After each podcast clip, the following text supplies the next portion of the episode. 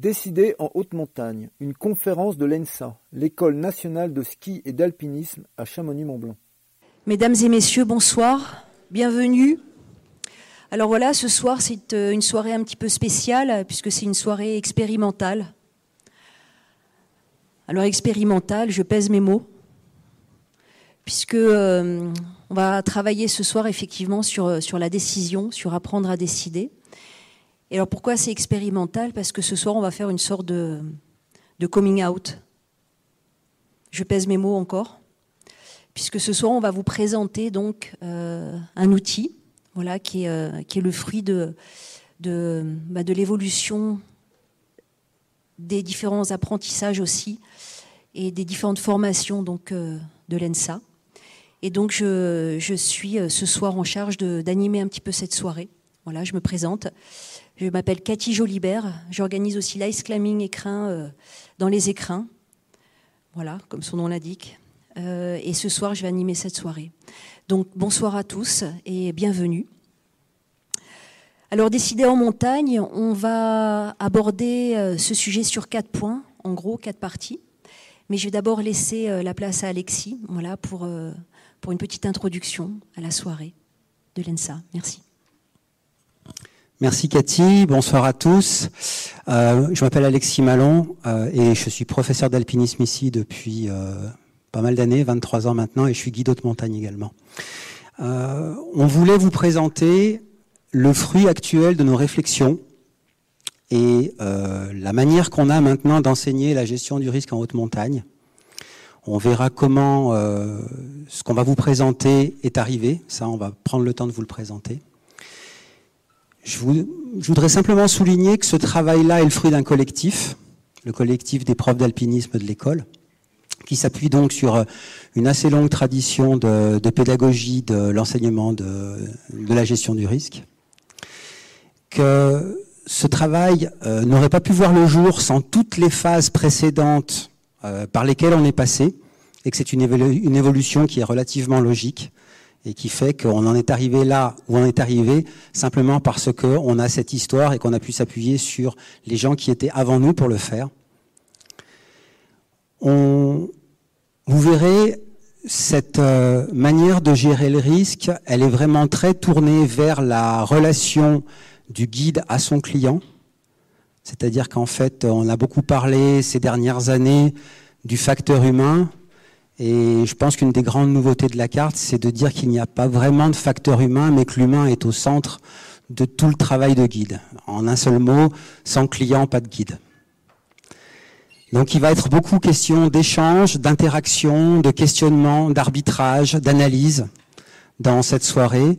Et euh, évidemment, on est désireux d'être le mieux compris possible par, euh, par vous tous et on espère euh, vous intéresser et que vos questions seront nombreuses. Voilà. Merci Alexis.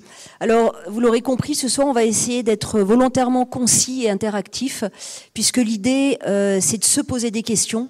Voilà, euh, c'est de se poser collectivement des questions, individuellement et collectivement.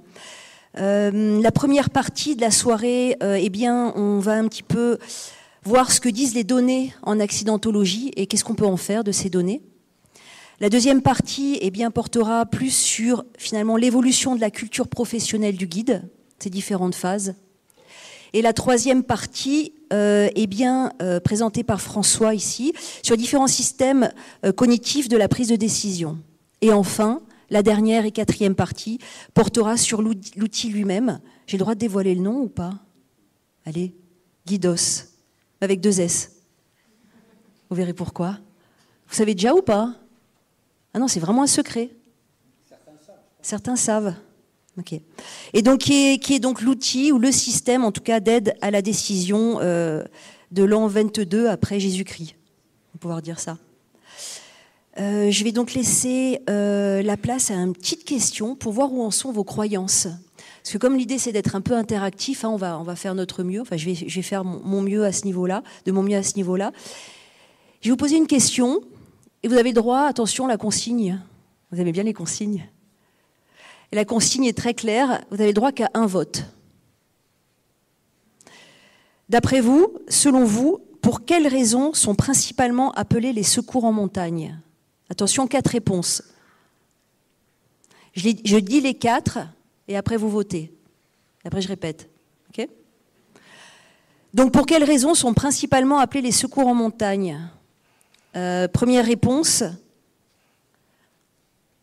pour euh, des accidents en avalanche. Deuxième, des personnes bloquées. Trois petits points. Troisième, des chutes de personnes. Quatrième, des chutes de pierres. Est-ce que euh, Alexis et éventuellement Hervé, vous pouvez voir un petit peu combien de personnes lèvent la main à la louche? Alors, Hervé, tu... Euh, je, je, précise juste une chose, ça n'est pas évalué. Détendez-vous. Donc Alexis, toi tu, tu, tu, vois à peu près à gauche, Hervé à droite. François, tu veux faire au milieu Allez. Vous êtes prêts? Donc pour quelles raisons sont principalement appelés les secours en montagne? Qui vote pour le 1, les accidents d'avalanche? Alors tout le monde va se réserver pour une réponse. Ok Des personnes bloquées en montagne. majorité absolue. On va rajouter une précision à la question dans le cas de personnes blessées ou décédées. Donc personnes secourues hors personnes indemnes. Alors je repose la question du coup, avalanche,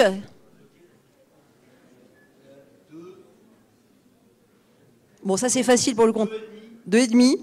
Personne bloquée donc. Ah, ça a calmé tout le monde là. Hein.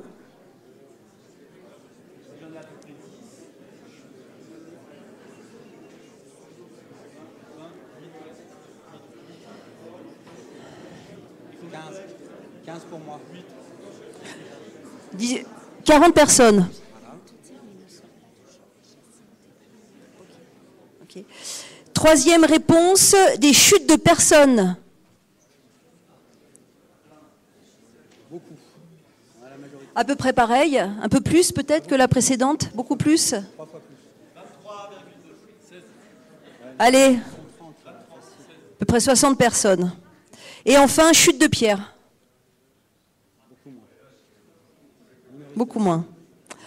Alors, Maude, là, tu as de l'info. Hein. Alors du coup, je me permets de vous présenter euh, Maud Van Poel, qui est euh, aussi, euh, eh bien, euh, qui est thésarde et qui est aussi guide. Et donc voilà, Maud, je te laisse présenter cette première partie que tu vas co-présenter, je crois, avec avec Hervé après. Non, c'est pas toi?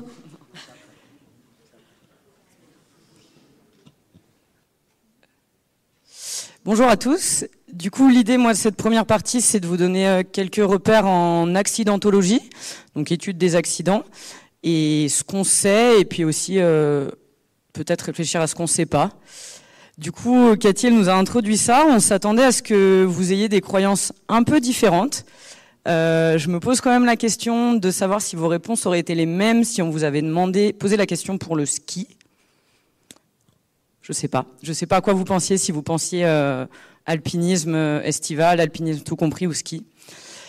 Toujours est-il que pour répondre à cette question, euh, le, type d'accident principal pour lesquels sont appelés les secours dans le cas de personnes blessées et décédées, c'est bien les chutes de personnes, et ce que ce soit pour l'alpinisme ou pour le ski. En effet, vous aviez raison au début, si on parle, euh, si on comprend les personnes indemnes, les personnes bloquées euh, sont devant. 53% des accidents entraînant blessures ou décès en ski sont dus à des chutes. On entend quand même beaucoup, beaucoup parler des avalanches et seulement 8% des accidents donnant lieu à un secours pour le PGHM sont dus à des chutes. Attention, si on isole les décès, la proportion elle change en ski. Voilà. L'idée, de cette partie, c'est un petit peu de s'interroger ce qu'on peut savoir, ce qu'on ne peut pas savoir. Euh, là, je m'appuie sur des données du PGHM, du secours en montagne, mais vous allez voir que ça, ça couvre qu'une partie de la réalité accidentologique. Ensuite, si on s'intéresse, euh, la, question qui nous intéresse souvent, c'est quelles sont les, causes de ces, de ces accidents, qu'est-ce qui peut faire augmenter les probabilités d'avoir euh, des accidents ou pas? Donc là, je vais parler d'un autre type de données qui sont 2100 alpinistes à qui on a posé un certain nombre de questions. Et euh, au sein de ces alpinistes, juste pour situer, en moyenne 14% ont eu un accident, au moins un accident grave, depuis qu'ils ont commencé la pratique de l'alpinisme. Et qu'est-ce qui fait bouger ce taux? C'est un peu ça la question des facteurs de risque. Qu'est-ce qui, euh, qu'est-ce qui fait augmenter ça? Eh ben, pour les pratiquants qui se déclarent être pratiquants de performance, ce taux il monte à 25%, à 27% pour les alpinistes ayant plus de 40 ans de pratique, et à 33% chez les guides. Attention, ça ne veut pas dire que c'est parce qu'on est guide qu'on a plus d'accidents. C'est uniquement des statistiques descriptives et ce qui est difficile à, évaluer, à savoir qu'est-ce qui est dû à quoi, c'est que bah forcément les guides vont s'exposer plus longtemps, plus souvent. Si on regarde, peu importe le type d'activité, le sexe, l'âge, la possession d'un diplôme ou non, la fréquence de pratique, les seuls facteurs qui font réellement augmenter ce taux, indépendamment des autres, c'est la prolongation du temps d'exposition, donc le nombre d'années de pratique, la pratique à un niveau de performance, encore une fois, et une certaine représentation de l'activité, un certain, ce qu'on appelle rapport au risque, ce qu'on va mettre derrière, le sens qu'on va mettre derrière notre pratique.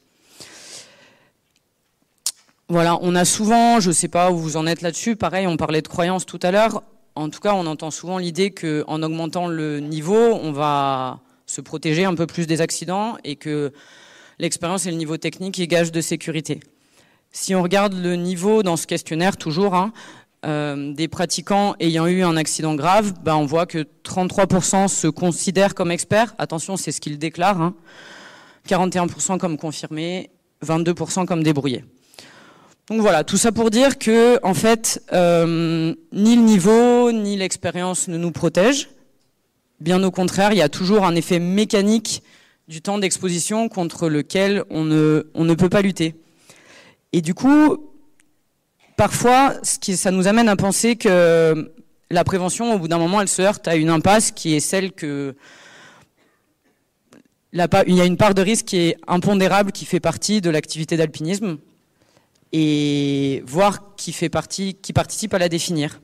Tant mode, je peux t'interrompre juste sur le slide d'avant. Euh, quand tu dis la prolongation de l'exposition, donc le nombre d'années, est-ce qu'on a, est-ce que tu as des études, parce que c'est le sujet de ta thèse, est-ce que tu as des études sur euh, les, euh, les, les, les, périodes de vie pendant lesquelles il y a le plus d'accidents? Est-ce que c'est, tu as des tranches de vie? Les, tranches d'âge. Pardon, tranches d'âge. Parce que. Ouais. On peut en faire quelque chose ou? C'est compliqué de, de, tirer des grandes conclusions, mais mais il y a quand même en tout cas, dans les, dans les données des secours, il y a une surreprésentation euh, des alpinistes. La, la moyenne d'âge, c'est plutôt entre 20 et 39, donc c'est large quand même. Il y a une surreprésentation plutôt des jeunes, mais encore une fois, ça je vais revenir sur ce problème-là, c'est que on ne peut pas le relativiser par rapport à la population totale de pratiquants. Autrement dit, bah oui, il y a beaucoup de jeunes, hommes dans les statistiques des secours, dans les personnes blessées ou décédées, mais il y a aussi tout simplement beaucoup de jeunes hommes qui pratiquent l'alpinisme. Et ça, c'est des données qui sont très dures à objectiver. Voilà. Ça va comme réponse? Ok. Donc je reviens à mon, idée suivante qui était plutôt sur la question de à quel point le, la place du risque dans l'activité d'alpinisme et la question un peu du rapport au risque des alpinistes. Donc là c'est pareil, tout ce que je vais vous présenter c'est un peu tiré des, questions qu'on a posées à ces 2100 pratiquants.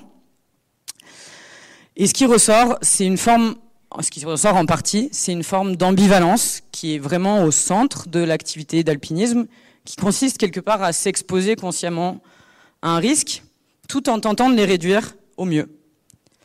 Par contre, affirmer vouloir, et ça Alexis, je sais qu'il reviendra là-dessus par la suite, affirmer par la prévention, la sécurité, l'accidentologie, n'importe quel type d'étude, supprimer complètement les risques, ça, ce serait une illusion.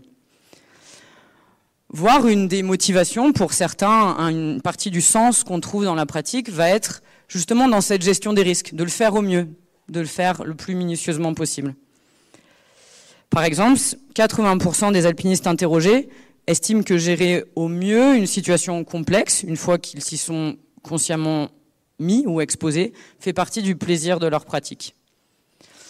Par contre, on a vu aussi, et ça je ne vais pas rentrer dans trop de détails, mais qu'on voit différents types de, de rapports au risque, différents niveaux d'acceptation du risque et de valorisation du risque, et que ça, ça varie à la fois en fonction de chacun, et à la fois en fonction d'une culture de communauté de pratique qui est véhiculée, qui va valoriser plus ou moins un, plus haut niveau de, risque. Cathy, tu as des questions sur cette slide? Non, mais par contre, j'ai oublié de le préciser. Après chaque partie, on, ouvrira si vous avez des questions de compréhension. En tout cas, n'hésitez pas si vous avez envie d'intervenir. Voilà, donc euh, on en arrive à ce constat que le risque fait forcément partie de la pratique de l'alpinisme. Et par contre, on suppose, on a peu de chiffres pour l'étayer de manière euh, objective, mais on a la sensation de manière générale que la société, pour le coup, accepte de moins en moins de risques, ou du moins, d'une certaine manière, pointe du doigt les accidents, peut-être plus qu'avant. Le plus qu'avant, encore une fois, c'est dur à objectiver, mais bon.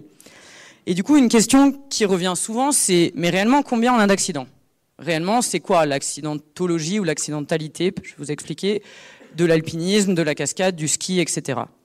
Et ça, on aimerait bien avoir une réponse, mais c'est quand même compliqué. La différence entre l'accidentologie, l'accidentologie, c'est le fait d'étudier les accidents, et l'accidentalité, d'une pratique, d'une activité, c'est le fait de ramener un nombre d'accidents euh, déclarés, observés, en relativement à un nombre de pratiquants. Donc ce serait pouvoir euh, dire, au bout de tant de journées d'alpinisme, le risque, la probabilité d'avoir un accident est de X%. L'accidentalité d'une pratique, c'est le fait de le ramener à une population totale de pratiquants. Et ça, en alpinisme, bah, en fait, c'est compliqué, parce qu'on n'a pas de données précises sur... Euh, qui pratique, quand, comment, à quelle fréquence, à quel niveau. Et même si on avait ça, pour être vraiment rigoureux dans ces taux de risque ou taux d'exposition, il faudrait savoir combien de fois, combien d'heures, mais au sein d'une journée en alpinisme, bah, on sait tous qu'en fait, euh, on va pas passer autant de temps sur l'approche que dans une longueur difficile, etc., etc. Donc en fait, ça, c'est un peu compliqué.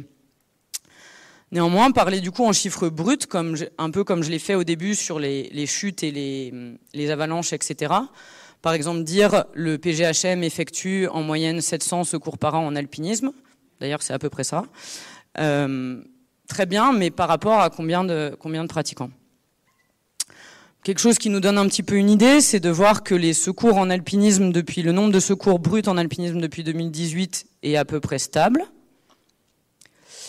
On sait aussi que les décès en avalanche affichent une moyenne stable. Et on sait pour le coup en ski de randonnée que le nombre de pratiquants total augmente. Ça, ça tendrait à nous faire penser que finalement le nombre d'accidents en relation avec la population totale baisse un petit peu. Pour l'alpinisme, on ne peut pas le dire.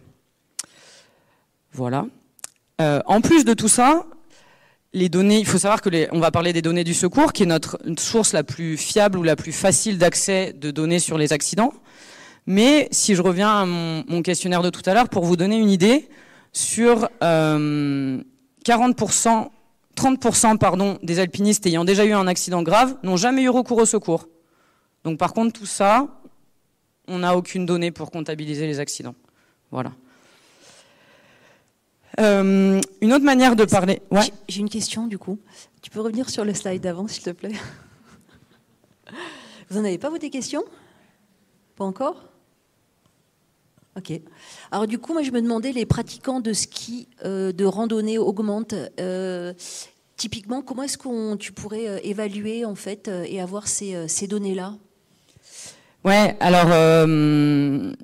Il y, a plein de moyens différents. Cette donnée sur le fait que les pratiquants de ski de randonnée augmentent, si on veut se baser sur des, données vraiment scientifiquement fiables, ça, ça vient d'une étude euh, de, de l'INSEE à grande échelle sur les pratiques sportives des Français. Donc, qui multiplie les canaux de diffusion, appels téléphoniques, questionnaires, sur tout l'ensemble des pratiques sportives des Français. Et en fait, sur l'alpinisme, il y a tellement peu de monde comparé aux autres activités sportives qu'on n'a pas assez de données pour pouvoir établir quelque chose de fiable. On en a un peu plus sur le ski de rando. Et les fabricants? Les vendeurs de matériel, on peut tirer quelque chose oui, de ça on, on, peut recouper beaucoup de sources d'informations. On pourrait passer par les refuges, on pourrait passer. Le problème, c'est que c'est rarement des données euh, très comparables les unes entre elles, les unes avec les autres. Je dis pas que c'est impossible. Il hein. faut que quelqu'un s'y attelle et puis c'est un gros boulot, quoi, je pense. Ok, merci. Voilà. Du coup, une dernière manière de pour pour euh, éviter de parler de ces données brutes et pour se donner une idée de la dangerosité des activités, une autre manière, c'est de parler d'indice de mortalité par activité. Donc là, sur les données du secours, on va, pardon, j'ai été un petit peu vite. Indice de mortalité, ça veut dire qu'on va comparer, c'est le nombre de, de décès par rapport au nombre de personnes secourues blessées. Donc sur 100 personnes secourues, combien par activité, combien sont décédées? Euh, ça, c'est souvent un peu surprenant. En tout cas, on montre pas mal euh, du doigt euh, le ski, je pense. On n'a pas, on n'a pas testé comme tout à l'heure. Mais en tout cas, on voit vraiment une différence entre la colonne bleue et la colonne rouge. C'est un peu complexe à, à saisir au début, mais la colonne bleue, c'est le nombre de secours par activité totale. Donc on voit, si on se concentre que sur le bleu, que 40% des secours euh, effectués par le PGHM pour des personnes blessées et décédées hors indemne euh, concernent l'alpinisme en neige glacée mixte, 41% en ski. Donc ça, forcément, ça va être des activités qui génèrent le plus de secours au total. Par contre, en valeur relative, c'est pas les activités qui sont les plus mortelles, c'est plutôt la cascade de glace d'abord, ensuite l'alpinisme neige glacée mixte, rocheux, et ensuite le ski. Par contre, forcément, vu que c'est en valeur relative, la cascade de glace qui ne concerne que 1% des secours totaux, et eh ben sur le total, on aura moins de décès. Ça va, la, la différence entre les deux? Euh, C'était juste pour avoir des précisions, si c'était le, tous les PGHM confondus, les données, ou juste celui de Chamonix? Tous les PGHM de France, ouais. Pas les CRS et les pompiers, seulement les PGHM. Donc il manque une partie des secours en alpinisme par contre, le PGHM, par rapport à, on, estime que ça représente 86% de l'ensemble des secours en alpinisme fait par le PGHM. Tout ça pour dire que l'accidentalité reste délicate à évaluer objectivement et que tous ces, chiffres ils sont soumis à divers enjeux, notamment entre le PGHM, CRS, pompiers, qui, comptabilisent quoi, les chiffres qui échappent au filtre des secours, par exemple, et qu'il faut tirer des conclusions avec prudence euh, en termes de prévention. Avec tout ce que je vous ai donné, moi personnellement, je ne saurais pas exactement sur quoi mettre euh, l'accent suite à ça. Voilà. Pour l'instant, c'est bon pour moi. Merci Maud. Est-ce que vous avez des questions? Vous avez donc euh, pas mal de chiffres, un éclairage hein, sur le sur ben voilà sur le, le, le, risque et ses conséquences. Il y a des chiffres, mais ils sont pas si simples à interpréter. Question là-haut. Bonjour. Euh, la question que je me posais, c'est pourquoi vous, avez évacué euh, tous les chiffres euh, concernant l'escalade rocheuse? Est-ce que les guides aussi interviennent Il n'y a pas de, il a pas non C'est L'alpinisme rocheux y est. Par contre, on a évacué l'escalade sportive équipée et l'escalade en grande voie. Voilà. Pour se concentrer plutôt sur pratique alpinisme et montagne non aménagée. En d'autres termes, parce qu'il fallait définir un spectre, quoi. D'autres questions? Euh, bonjour, moi j'ai une petite question plus euh, pour l'ENSA. Est-ce que à un plus petit niveau, il y a des études qui sont faites sur les accidents lors des stages à l'ENSA? C'est un, plus petit public, mais ça permettrait peut-être d'analyser euh, aussi les, en reprenant vraiment la chronologie de l'accident, avoir plus de moyens de prévention.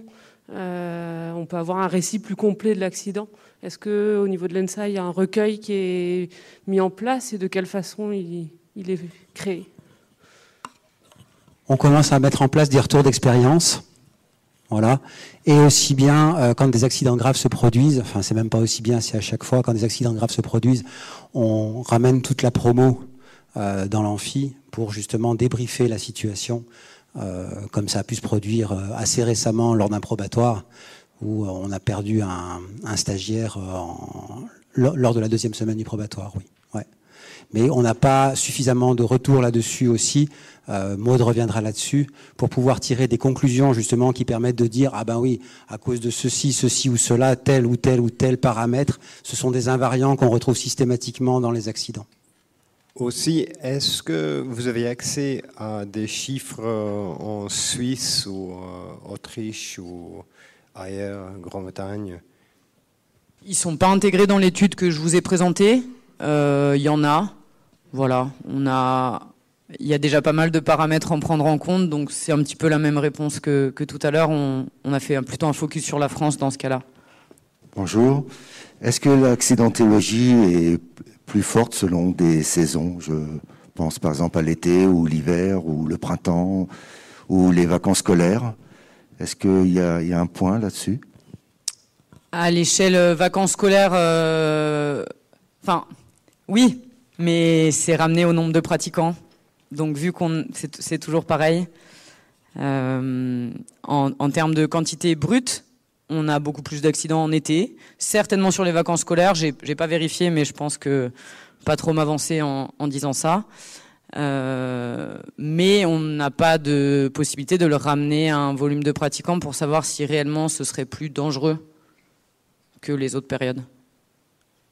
Est-ce qu'il y aurait des comparatifs à faire euh, avec les stations de ski, vu qu'on a beaucoup plus de données qui sont prises en compte avec euh, les journées skieurs, et du coup créer des, connexions entre les pratiques, ou c'est pas possible? Eh ben en, ski, euh, enfin en tout cas sur des études à l'étranger, ça a beaucoup plus été, ça, a pu être fait un petit peu plus, de pouvoir dire par rapport à un nombre de journées skieurs, en effet, tant de risques d'accident, tant de risques euh, pour les hommes, pour les personnes de tel âge, etc.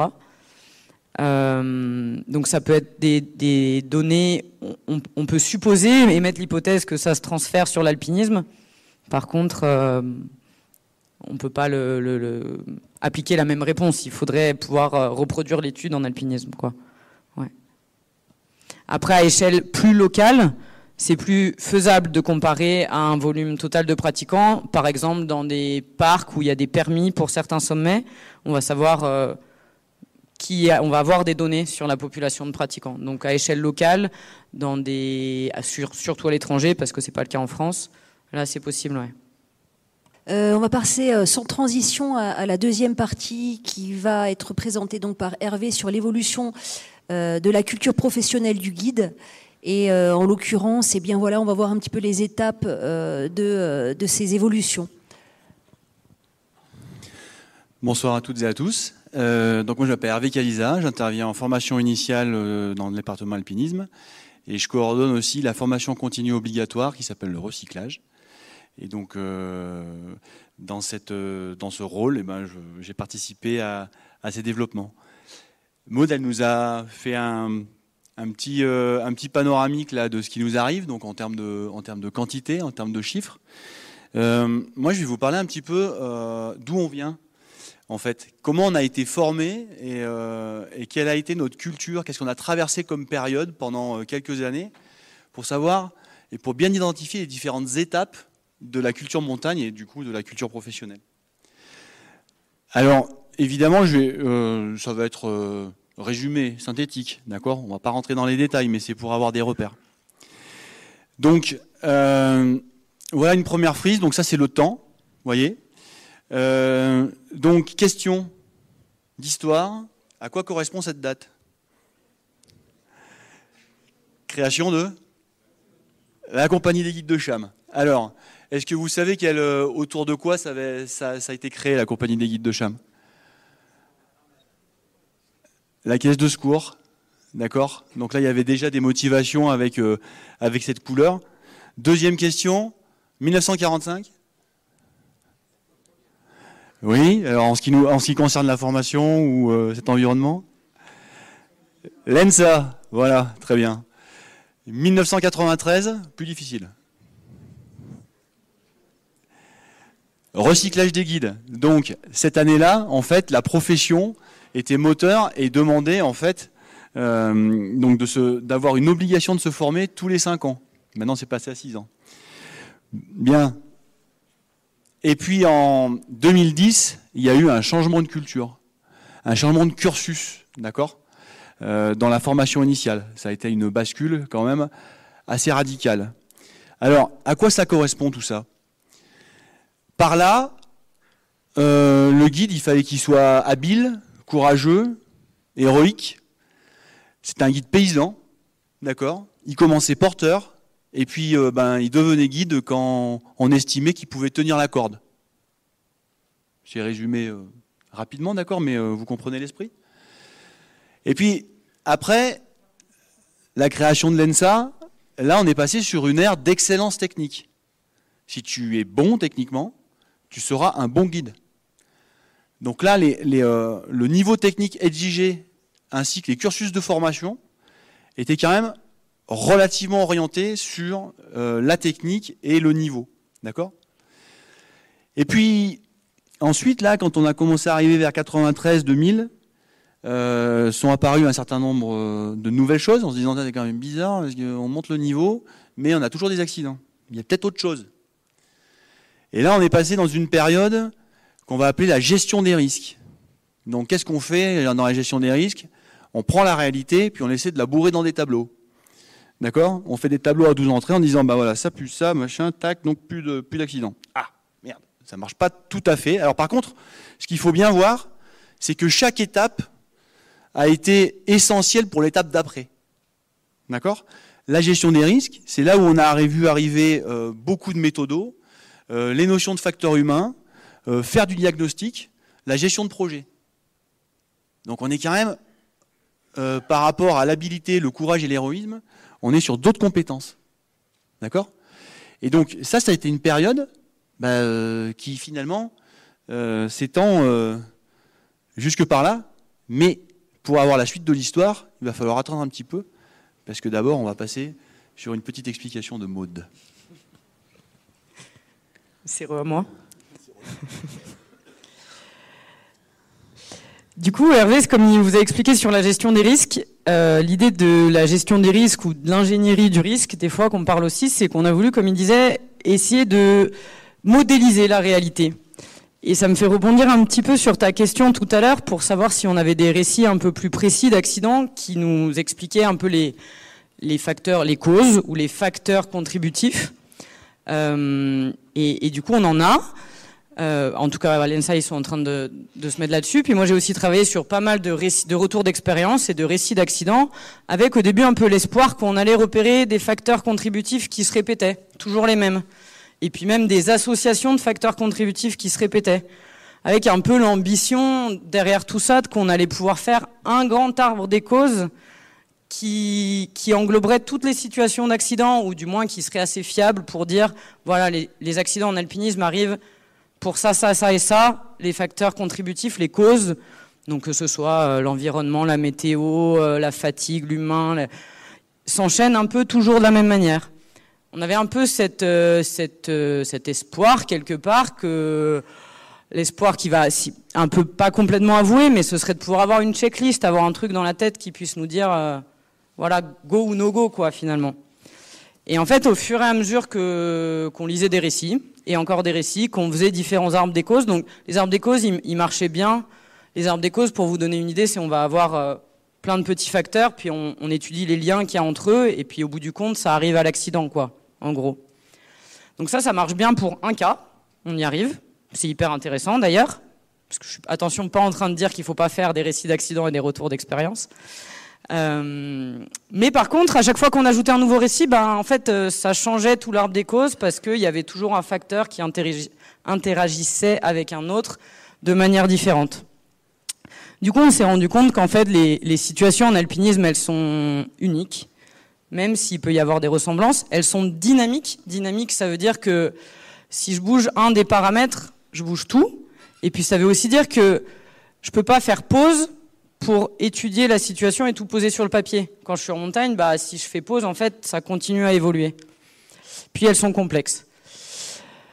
Les principes de causalité linéaire, où on voudrait dire A entraîne B, entraîne C, entraîne Z, euh, ne fonctionnent pas toujours pour les décomposer.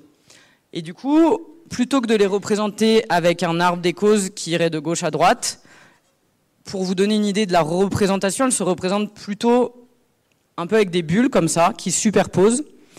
Donc ce qui est écrit, attention, c'est complètement à titre indicatif, mais par exemple, eh ben, la déconcentration, la baisse de la vigilance, mais tout ça, ça n'a pas vraiment d'influence si c'est pas couplé avec un terrain exposé, où il peut y avoir des conséquences à cette baisse de la vigilance. peut-être une erreur de manip, mais par-dessus tout ça, quelque part, par exemple, une pression liée à l'objectif, la fatigue, des perturbateurs de la décision, on en parlera après, la chance. Quel rapport au risque j'ai? Quelle représentation du risque? Ça, je vous en ai un tout petit peu parlé tout à l'heure. À quel point j'accepte le, risque, à quel point je le valorise, quelle est ma culture par rapport à ça? Hervé aussi, il a pas mal parlé de culture professionnelle qui se véhicule et qui va hum, avoir un effet rebond là-dessus. Et puis, bah, c'est tout ça qui fait que, d'une manière ou d'une autre, on a une situation qui passe d'un équilibre à un déséquilibre, où un facteur déclencheur, au final, va générer un accident. Voilà. On les représente euh, finalement plutôt comme ça. Et, ce qui est surtout important, c'est qu'il y a un aspect de la situation et du contexte dont on ne peut pas s'extraire. Analyser des accidents, il faut se rappeler qu'analyser des, accidents a posteriori, on, sera toujours, on aura toujours tout compris a posteriori. Et en fait, l'importance du contexte en situation, elle est primordiale. Et il y, a un biais qui s'appelle le biais de reconstruction après coup. C'est qu'on est toujours meilleur juge après coup quand on n'est plus dedans. Voilà. Merci Hervé. Merci Maude. Euh, est-ce que vous avez des questions sur cette, euh, sur cette partie? Est-ce que les, étapes euh, héroïsme, euh, technique, tout ça, j'ai l'impression que c'est plutôt additatif qu'une progression. Ouais, une s'ajoute à l'autre, euh, au lieu de progresser d'une à l'autre, à l'autre, on a toujours euh, pas mal d'héroïsme et pas mal de... Ah oui, absolument. Oui, oui, c'est pas, c'est pas là le. L'idée de cette présentation, c'est de dire de toute façon notre héritage, notre culture est composée aussi de ces étapes. D'accord? Donc c'est pas de dire qu'on a fait une bascule à chaque fois. C'est simplement qu'on est passé à une, à une, à, une, philosophie un peu différente dans les contenus de formation. C'était l'idée, hein, de présenter euh, un peu les, ce qu'il y avait comme ça. Et en fait, on est, on est tous composés de cet héritage. Et du coup, une double question au milieu de ça. On parle pas mal en géographie pour la gestion des risques, des boucles d'action et de rétroaction. Est-ce que justement, ça a été un peu euh, intégré euh, dans cette réflexion et interrogé autour de la montagne justement de, des différents acteurs et de ces boucles d'action et de rétroaction qui pourraient amener à l'accident? Et une deuxième question, c'est plus autour un peu de l'alpinisme, parce qu'au final, si on voulait complètement limiter le risque, euh, justement, la notion la plus simple serait de ne pas y aller. Est-ce qu'on a questionné la notion de résilience autour de ça et résilience de l'activité? Alors, ce que je te propose, c'est que euh, on avance un petit peu. Et non, non, mais parce que comme ça, voilà, on y va tranquillement. Et puis on verra que tout ce dont tu viens de parler, on va pouvoir peut-être le retrouver euh, in fine dans, le, dans ce qu'on propose. Mais en tout cas, tu parles de résilience, ça nous parle très fort. Euh, tu nous parles de boucle de rétroaction et voilà, on y vient, tranquille. Alors du coup, euh, on gardait les questions. j'ai vu garder les questions pour juste après, parce que je pense que, en fait, là, ce qui était intéressant, c'est effectivement de voir qu'il y a beaucoup de variables, qu'en termes de, modélisation, il y a des limites à la modélisation. Ça me permet de, passer sans transition euh, à la troisième partie, qui est justement la prise de décision. Attends, tu te souviens, il y a une petite animation, François, petite question, pour voir en fait. Attention, c'est une question piège. T'as vu, hein, je t'ai eu. Hein. une petite question piège. On va voir comment se répartissent encore ce soir vos réponses par rapport à cette question et si la distribution de, des stratégies est bimodale. Parce que bon, je n'en parlerai pas ce soir, mais donc il y a deux groupes en gros. Donc, qui est plutôt intuitif, euh, rapide dans sa prise de décision en montagne? Allez, on réfléchit pas, on lève la main. Qui est plutôt rapide, intuitif dans sa prise de décision en montagne 10 Oh, je crois pas. Ok. Et à l'inverse, qui est plutôt rationnel, lent dans sa prise de décision. Plus. Et les autres décident pas. Ça dépend de la décision, nous sommes d'accord. Nous sommes d'accord.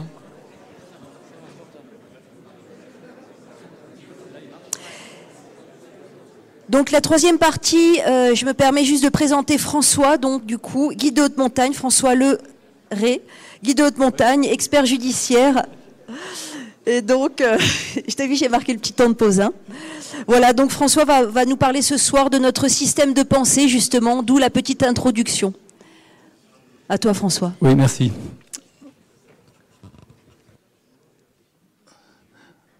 Alors, je vais vous d'abord vous dire d'où viennent euh, les réflexions que je vais vous exposer. En fait, pendant longtemps, on s'est beaucoup référé à d'autres métiers à risque, euh, comme l'aviation, l'aviation civile notamment, ou la médecine, pour trouver les systèmes que eux pratiquaient pour réduire le risque. Et c'est là qu'on rejoint les réflexions de mode de tout à l'heure. En fait, on a, on a, abouti la plupart du temps à des impasses. Alors nous, on a, euh, je parle au nom d'un groupe de guides qui ont travaillé beaucoup sur notamment à partir de l'assistance accident des guides, à partir aussi de l'étude de l'approche juridique, de l'approche juridique qui montre un peu le rapport de la société avec l'exercice du métier de guide. Et puis, euh, essentiellement aussi un groupe de guides qui a travaillé euh, sur euh, ce concept que je vais vous montrer et qui s'est inspiré, enfin, si vous voulez, pour, vérifier ce qu'ils avaient euh, conçu à partir de leur expérience de guide. Euh, ces guides ont, fait appel à des théories que je vais vous montrer. Alors, le, thème étant la prise de décision, je vous ai montré cette photo qui est prise dans les Lofoten. Il y en a qui doivent connaître. vous voyez, c'est une pente de neige qui est tout de même relativement inquiétante pour les, par rapport aux Alpes occidentales, très chargées, etc. Et en fait, le but, c'est d'aller sur le col qui est à droite de la grande pointe là. Alors, on va parler de décision. Il faut tout de même bien concevoir que décider, ce n'est pas faire oui, non, euh, go, no go, à droite, à gauche, etc. Hein. La décision, c'est quelque chose de global qui va impliquer pratiquement tout un mécanisme et qui va se traduire, je vais presque exagérer, mais dans pratiquement la position de vos pieds qui font une trace. Vous voyez, donc l'ensemble du corps humain va participer à la décision. Vous allez voir, vous allez voir pourquoi je vais vous en parler. Donc, je vais vous décrire un, ensemble de systèmes, de systèmes qui, c'est un peu schématique si vous voulez, mais ça, représente le fonctionnement de notre cerveau quand il décide. Et donc, ce sont des théories, elles, qui ont été développées par un monsieur qui s'appelait Kahneman, qui était un prix Nobel d'économie d'ailleurs. Euh, et puis, ça a été complété très récemment par un monsieur qui s'appelle Olivier Houdet, chercheur en neurosciences et psychologue. Alors, en fait, je vais aller un petit peu contre ce que vous avez dit tout à l'heure, parce que tous ceux qui se pensent rationnels et, le peu d'entre vous qui se pensent intuitifs, eh écoutez, je vais aller contre, parce qu'en fait, on est majoritairement, en tout cas tous les gens qui vont en montagne, qui conduisent des gens en montagne, fonctionnent essentiellement sur un système qu'on va appeler 1, euh, qu'on appelle aussi heuristique. Bon, c'est un grand mot, mais euh, je ne vais pas rentrer dans la définition. Mais euh, le résumé que je vais vous en faire va vous l'expliquer. C'est un système très rapide, très efficace, mais qui présente des fragilités. Alors, on peut le décomposer, on parle d'intuition, on parle d'instinct, je fais la différence, instinct-intuition. L'instinct étant plutôt un réflexe de défense par rapport à un danger immédiat. L'intuition est une manière de trouver une solution euh, pratiquement immédiate également, mais par une forme de réflexion interne, et souvent inconsciente. On parle d'automatisme. Alors pour vous parler d'automatisme, bon, vous faites de l'escalade, euh, faire un relais sur, sur une, paroi équipée, etc. La plupart du temps, ça ressort d'un automatisme. Hein, voyez? On parle de simulation mentale. Très rapidement, notre, notre cerveau va euh, élaborer une solution au regard de, son expérience passée et va la confronter par simulation, euh, à savoir à l'avenir possible de cette solution. Et donc, euh, et, à la limite, va y renoncer très rapidement. Tout ça se faisant très très rapidement. Et donc, ça, revient à, mon dernier point, qui est la référence à des situations connues. C'est-à-dire que tout ce système 1, qui est le système majeur que nous utilisons tous, je dis en montagne, mais je pense que ça peut s'étendre largement au-delà, enfin surtout en montagne, parce qu'on n'a pas beaucoup d'autres choses à disposition. Alors, je vous l'ai dit, ce système est rapide, performant, mais il est fragile. Alors pourquoi il est performant? Parce que tout simplement, notre corps, je parlais de corporel tout à l'heure, notre corps est, capable d'appréhender une multitude, une infinitude d'informations. Hein, on, compte qu'on doit pouvoir capter entre 200 et 250 000 informations simultanées. Vous voyez, c'est impensable. Alors, ça c'est le système 1. On a un deuxième système, c'est celui que vous avez évoqué tout à l'heure. Le système 2, bon, on peut l'appeler algorithmique, c'est un mot à la mode actuellement, c'est un système rationnel. C'est composé donc de raisonnement, de calcul, d'utilisation de procédures, d'utilisation de rituels. Vous voyez la différence entre les procédures et les rituels, je pense. Et puis euh, l'usage de méthodes et d'outils techniques. Voilà. Alors ce système, il est généralement juste, mais il n'est pas très performant, parce que justement, on ne peut pas euh, prendre en compte plus de 4 ou 5 paramètres simultanés. On a beaucoup de mal à le faire. Regardez l'exemple du SMS au volant, que vous ne faites pas, bien sûr, mais euh, c'est très difficile. En fait, on ne fait pas un SMS au volant, on, on alterne entre la conduite et le SMS. Voilà. Alors, ce système, et du coup, d'où la dangerosité du système. Ce système, il est donc lent, il est très consommateur d'énergie. Vous avez tous dû vous rendre compte dans les situations en montagne où euh, tout est tendu, on s'aperçoit que c'est difficile, c'est difficile de réfléchir, difficile de penser, de raisonner et de calculer. Bon, je passe. Alors, vous voyez, ma petite guide, là, en fait, elle, passe de l'un à l'autre. Vous voyez, l'oiseau, ça représente un peu l'intuition et, les calculs de l'autre côté. Donc, elle passe de l'un à l'autre. Et là, c'est ça la nouveauté, c'est ce monsieur Olivier Houdet qui a sorti un, bouquin très intéressant d'ailleurs qui s'appelle Notre intelligence n'est pas un algorithme et qui lui a dit mais ça suffit pas ce système 1, ce système 2. En fait, il y a quelque chose qui permet de passer de l'un à l'autre. C'est un système dit 3, hein, qui est, en fait, en gros, c'est celui que je vous ai cité tout à l'heure. On élabore une solution, on la vérifie par le système 1, le système 2, et éventuellement on l'élimine pour, la remplacer par une autre. Et ça, effectivement, ça fait appel à toute une volonté d'éliminer la première solution et de passer à la deuxième. Ça veut dire qu'il faut inhiber notre système heurétique, notre système intuitif, je vais l'appeler comme ça, pour pouvoir passer sur le raisonnement. Et ça, ça ne se fait pas obligatoirement facilement. Donc voilà ce système 3, donc on pourrait l'appeler l'arbitre si vous voulez.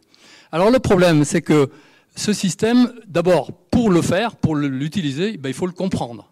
C'est un peu le but de cette séance. Il faut le comprendre, il faut l'apprendre, et ensuite il faut s'y entraîner. Alors, euh, nous en montagne, on s'entraîne beaucoup en escalade, en, ski, en, foncier, etc. S'entraîner à décider, ça, c'est plus difficile. Hein, et on n'a pas tellement l'habitude de le faire. Voilà. Donc il faut s'y entraîner. J'ajouterai juste un point, c'est que à force de s'entraîner à passer du système 1 intuitif au système 2 euh, raisonnement méthodique, les méthodes peu à peu vont s'engrammer dans le système 1. Et ça, on l'a tous vérifié en pratiquant des méthodes classiques euh, euh, comme, ben, vous savez, la méthode cristal là, ou bien la méthode de Munter, etc. À force de pratiquer, ben, on n'a plus besoin d'y faire appel. Elle se fait toute seule. Alors attends François, attends, attends, on a, on a peut-être des questions parce que au niveau du, du, système 1 et 2, est-ce que vous avez des questions par rapport justement à, ce que, avant qu'on passe à la suite Est-ce que c'est clair d'abord? Reviens, reviens sur les slides précédents s'il te plaît. Oui. Vous avez des questions? Euh, Oui, je voulais savoir euh, s'il y avait des données sur euh, l'efficacité du système 2 par rapport au système 1. Est-ce qu'on sait s'il est plus efficace ou si non? Alors, on ne peut pas parler de, cette manière parce qu'en en fait, ils ne sont pas indépendants. Tout est imbriqué. Ça, c'est un schéma qui, décrit grossièrement notre cerveau est beaucoup plus compliqué que ça. Mais c'est donc pour schématiser. On ne peut pas dire qu'on est entièrement dans le 1 puis entièrement dans le 2. tout se mélange. Ces, ces, itérations entre les deux se font en permanence. Et donc, on ne peut pas dire qu'il y a un système. Mais on peut dire tout de même une chose, c'est que, a priori, le système 1 est dominant. Surtout dans notre activité, qui a peu de support technique. Alors, l'aviation, la médecine, etc., utilisent, eux, des systèmes 2, mais qui sont extérieurs à la personne humaine. Ce sont des machineries, ce sont des équipages, ce sont des procédures lourdes, ce sont des assistances de l'extérieur. Ça répond à ta question? Euh, Ça veut dire quoi, fragile? Alors fragile, ça veut dire que euh, ce système justement, est sujet, ben, je, vais y venir, il y a beaucoup de, choses qui peuvent affecter ce système 1, qui peuvent également affecter le système 2, hein, mais le système 2 est plus résistant que le 1. Mais on va y venir là. Voilà, parce que justement, ça me faisait penser qu'il y en avait un qui était plus fort, qui était plus résistant, plus, oui, le, 2 est plus résistant, bien que lui aussi il a ses pièges, mais le 2, il est beaucoup moins performant. Oui, donc simplement un petit complément, c'est plus une remarque. Hein. Euh, c'est exactement ce qu'il a pensé de Kahneman. Mais Kahneman a produit euh, cet été un livre majeur qui s'appelle Noise, et en fait qui revisite aussi euh, toutes ses conclusions d'il y a un certain nombre d'années. Et il dit qu'aujourd'hui, l'impact majeur dans cette société en plus qui est hyper bruyante hein, par les réseaux sociaux, la, la, difficulté majeure revient dans, la, dans le choix de l'information. Et euh, c'est une contribution majeure parce qu'en fait, il a fait beaucoup d'études sur les décisions qui ont été prises par des, panels de juges, des panels d'investisseurs, etc. Et il montre qu'il y a un décalage majeur. Et, il a fait une, conférence là au mois d'octobre où il était perdu en fait, sincèrement. Moi, j'ai trouvé que c'était intéressant de voir Kahneman, qui a tellement exploré le cerveau humain, se retrouver à constater que ben voilà, on était dans un monde tellement bruyant que d'arriver à remettre dans les cases système 1, système 2, il, il, il avait renoncé en fait à ça. C'est juste une remarque, mais c'est quand même intéressant pour nous de l'entendre. Ok, bon, ça c'est pas une question. euh, bon, tout à fait d'accord avec ce que tu dis. C'est de toute façon, je, je, parle de ça très modestement. Je ne suis ni neuroscientifique euh, ni psychologue professionnel. Ceci étant, euh, notre fonctionnement, si vous l'observez à la lumière de ça, on s'aperçoit bien que ça correspond exactement à ce qu'on fait. Alors voilà, on en arrive aux, fragilités. Alors je ne vais, pas, développer dessus. Ce sont des mots qui devraient vous parler. Hein.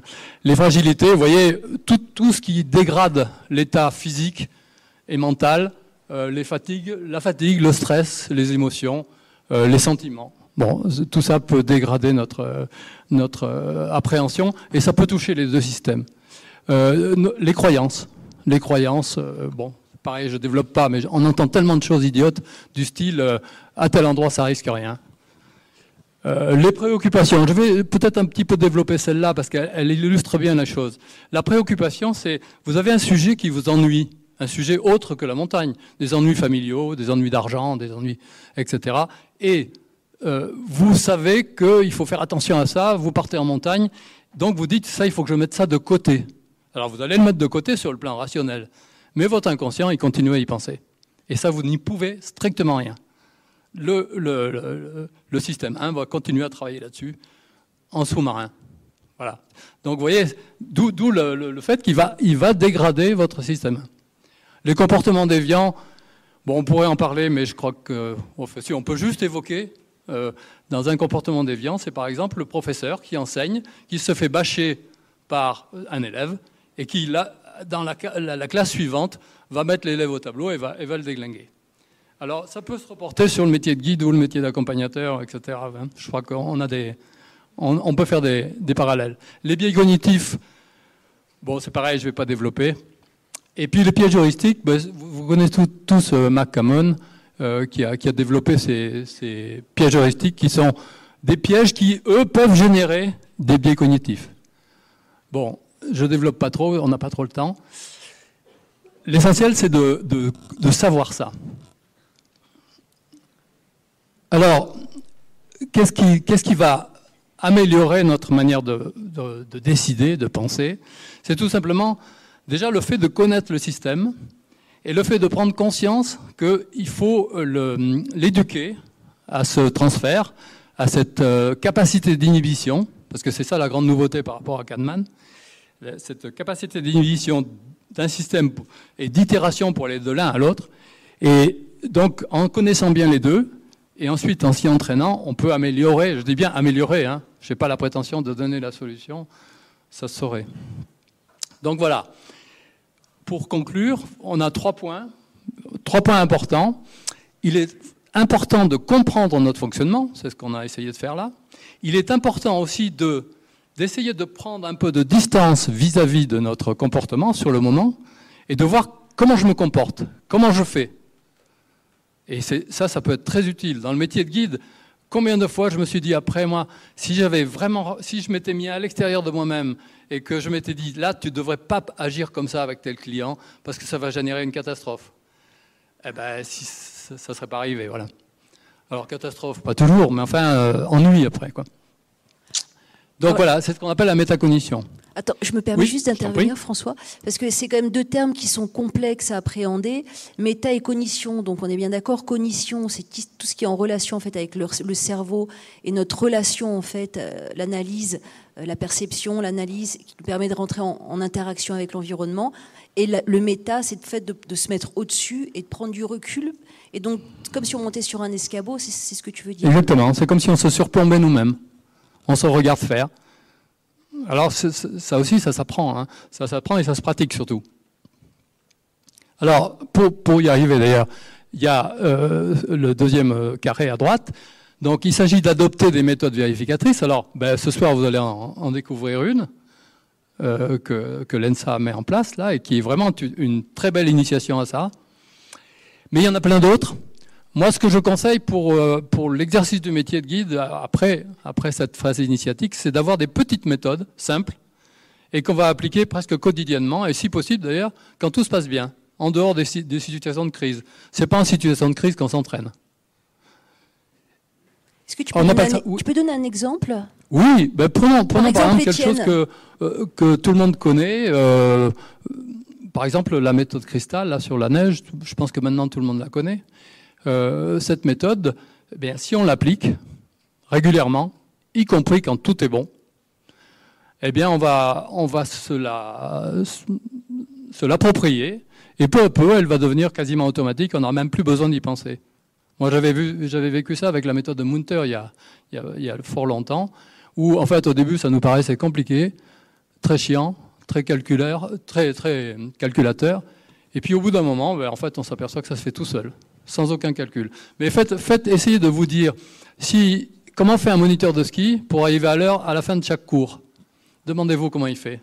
C'est très compliqué si, vous voulez le faire par le raisonnement. C'est impossible. Combien de temps met le télésiège Combien il y a de gamins qui vont se casser la gueule et déchausser dans la poudreuse? Bon, on ne peut pas. Et pourtant, les moniteurs sont à l'heure, en général. C'est vrai, il y en a bien parmi vous là. On est à l'heure, les moniteurs. Vous voyez, j'ai pris un exemple euh, volontairement à l'extérieur. On pourrait dire aussi, euh, on pourrait dire aussi, quand un client vous demande combien de temps on va mettre pour aller au refuge qui est là-haut, alors que vous n'y êtes jamais allé, généralement vous allez répondre dans la seconde, oh, on va mettre 3 heures et quart, et vous allez mettre 3 heures et quart. Si vous voulez faire le calcul, c'est beaucoup plus compliqué. Vous arriverez sans doute au même résultat, mais la plupart du temps, vous allez y arriver. Ça va? Non? Personne n'est... Bon. Et donc Voilà, s'entraîner et donc s'entraîner à décider. Alors, j'arrive à la fin. Donc, ça veut dire, les pilotes, les, les marins, ont des périodes qu'ils appellent, les militaires, ont des périodes où ils s'entraînent. Un militaire, de toute façon, c'est son boulot. Euh, Quand il n'est pas à la guerre, il s'entraîne à, à décider. Un pilote, il a des simulateurs. Ils font des périodes de simulateurs très renouvelées dans lesquelles ils créent des incidents et ils répondent, ils répondent aux incidents. Mais nous, on n'a pas ça. Donc nous, quand est-ce qu'on peut le faire ben, Quand tout se passe bien et qu'on n'a rien d'autre à faire, à marcher, à rêver, eh ben, prenons les petites méthodes qu'on connaît et appliquons-les. Et, à mon avis, c'est très... Enfin, moi, je sais pas, j'arrive à la fin de mon métier de guide. hein. Eh ben, je suis très content d'avoir fait ça depuis quelques années. Voilà. Bon, ben, si j'ai qu'un message à, à passer, bon, je pense qu'il n'y a pas que des guides. hein. Enfin, ça sert à tout. hein. Voilà. Pour moi, c'est fini. Merci François. Moi. Est-ce que vous avez une, on a le droit à une petite question peut-être? Merci, bonsoir. Euh, dans, dans les trois systèmes que vous avez exposés tout à l'heure, donc le premier, il est basé sur l'intuition, le deuxième plutôt sur le raisonnement, enfin je dis globalement, hein, et le troisième sur un, une- une- un aller-retour euh, arbitral un peu entre les deux.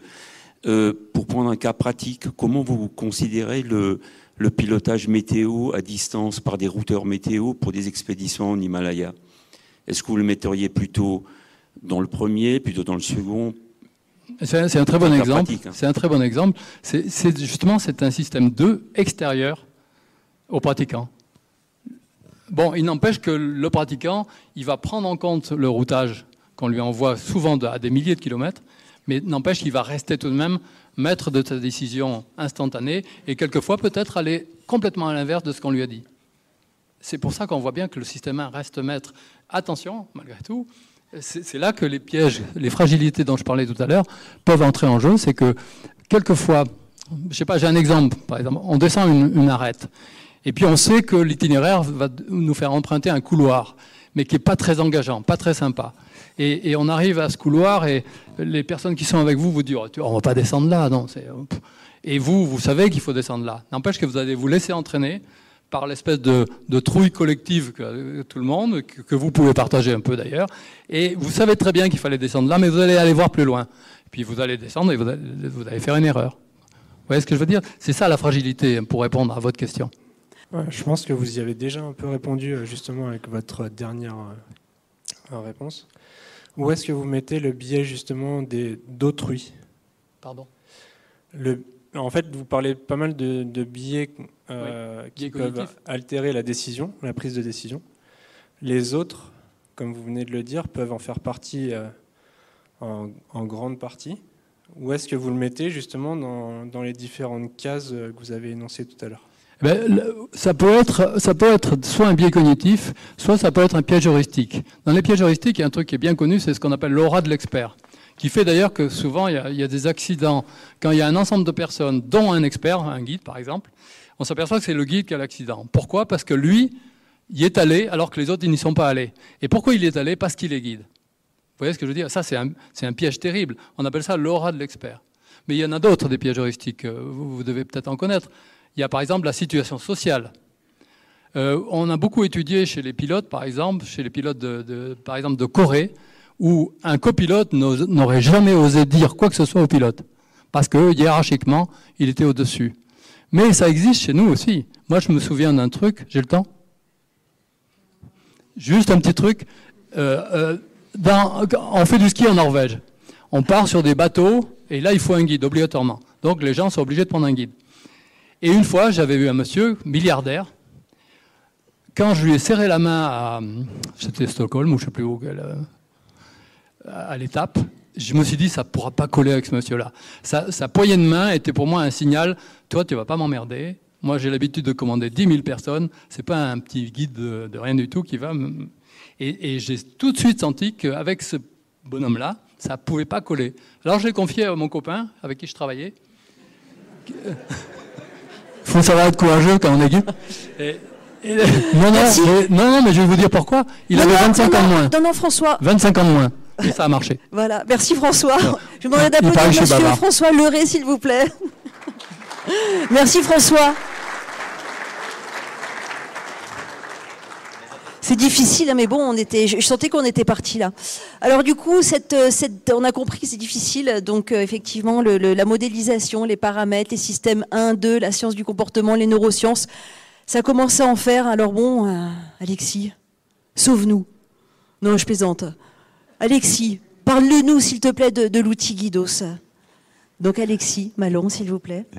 Alors avant, je vais finir l'histoire que j'avais commencé tout à l'heure. Bon d'accord. Bon d'accord. Mais merci de suivre. bon bah voilà. Donc ça, c'est ce que je vous ai montré tout à l'heure, hein, l'évolution un peu euh, de la des formations. On revient là-dessus. Et puis, euh, et ben en fait, il est arrivé un truc en 2020. Euh, donc il n'a rien à voir avec le reste, mais en fait, ça nous a bloqué, ça nous a empêché de sortir. Et du coup, euh, on était tous les instructeurs là avec euh, ben, pas grand chose à faire puisqu'on pouvait pas aller sur le terrain. Et du coup, on a remis à plat euh, l'ensemble de nos apprentissages au niveau de la gestion des risques. Donc, on avait un fascicule qui faisait un certain nombre de pages. Et puis, ben, on a fait un sondage entre nous en disant voilà, qu'est-ce que tu utilises et pourquoi Et qu'est-ce que tu n'utilises pas et pourquoi D'accord? Qu'est-ce qui, de ton point de vue, fonctionne et dans l'enseignement et sur le terrain? Bref, quelques mois plus tard, on a essayé d'extraire un petit peu euh, tout ce qui nous paraissait important, et notamment euh, ben, ce qu'on avait dans le ventre, nos ressentis, et on, a, on est arrivé sur une forme un petit peu qui intègre un petit peu tous les paramètres de la décision. Donc on a parlé situation dynamique complexe, on a parlé du fonctionnement de la pensée, etc. Et on est arrivé, in fine, à intégrer tout ça. Mais, parce qu'il y a un mais, il y a un autre truc qu'on a mis dedans, c'est de se dire, le guide euh, sur, le, terrain, il n'est pas tout seul. Il a des clients. Et les clients, ils ont un cerveau. Si, si. Et on peut s'en servir.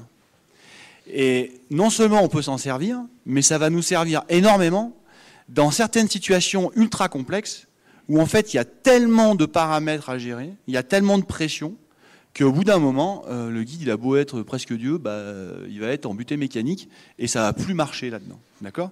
Donc euh, François, euh, il a dit, oui, oui, ça fonctionne bien, système 1, système 2, puis il y a des fois, bah, ça fonctionne moins bien. D'accord? Donc on a intégré aussi une notion d'interaction avec le client, d'interaction avec les compagnons. Ça veut dire, oui, on peut décider, mais si c'est cohérent avec les gens qui m'accompagnent. D'accord? Donc on passe sur une nouvelle boîte qu'on va appeler système guide. Et là, on va travailler sur la décision et on va mettre l'humain vraiment au cœur de nos attentions. D'accord? Donc rapidement, avant de passer euh, sur euh, l'outil, d'accord? Entre euh, le courage, l'héroïsme, l'excellence technique, la gestion des fanéristes qui étaient des, étapes essentielles dans, dans notre culture et dans notre progression. Aujourd'hui, on arrive à essayer d'intégrer un petit peu tout ça et justement à mettre ces notions de collégialité et de partage avec les autres dans un souci de sécurité. D'accord? Tout seul, dans certaines situations, c'est compliqué. C'est voire même impossible. Trop de pression. D'accord? Donc, c'est capitalisation pardon, des connaissances et intégration euh, dans cette dernière partie de la formation avec l'outil. C'est ça, absolument. Donc on va, voilà, c'est 2020, ça fait un an et demi qu'on teste euh, cet apprentissage de la décision et qu'on va vous présenter maintenant euh, dans les grandes lignes. Merci Hervé. Alexis. Donc, comme l'a dit Hervé, en fait, ce qui nous a intéressé, on était un groupe de, de 12 profs pendant le confinement et on héritait d'une certaine tradition euh, de fiches qu'on mettait à disposition des stagiaires, etc., euh, basées sur le modèle logique du 3 par 3, donc très cohérent, avec trois moments pour décider, le fait de regarder des observables extérieurs euh, très importantes que sont le terrain, la niveau météo, etc., etc. Et puis on, on, on a voulu poser dans nos dans nos apprentissages de la prise de risque un certain nombre de fondamentaux qui doivent se retrouver tout au long euh, du cursus du, guide. Donc il y a, six stages en fait, hein, euh, quatre pour devenir aspirant guide, deux pour être guide.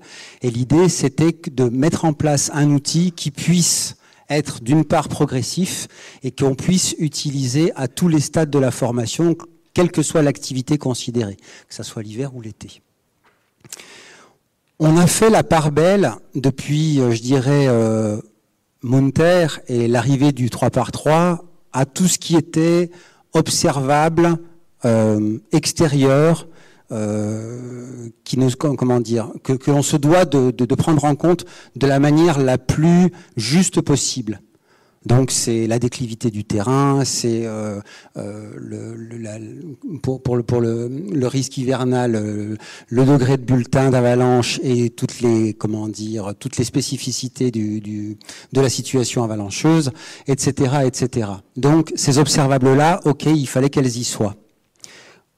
Ce qui nous intéressait également, c'était de prendre en compte les sentiments de la personne qui prend la décision. Donc comme l'a dit Hervé, non seulement les sentiments de la personne qui prend la décision, mais également les sentiments des personnes qui accompagnent la personne qui prend la décision.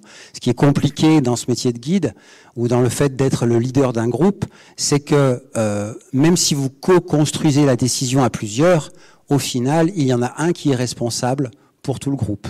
Et chez les guides, ça s'assortit d'un d'un contrat moral qui en cas de, de problème, d'accident grave, peut vous mener devant les tribunaux.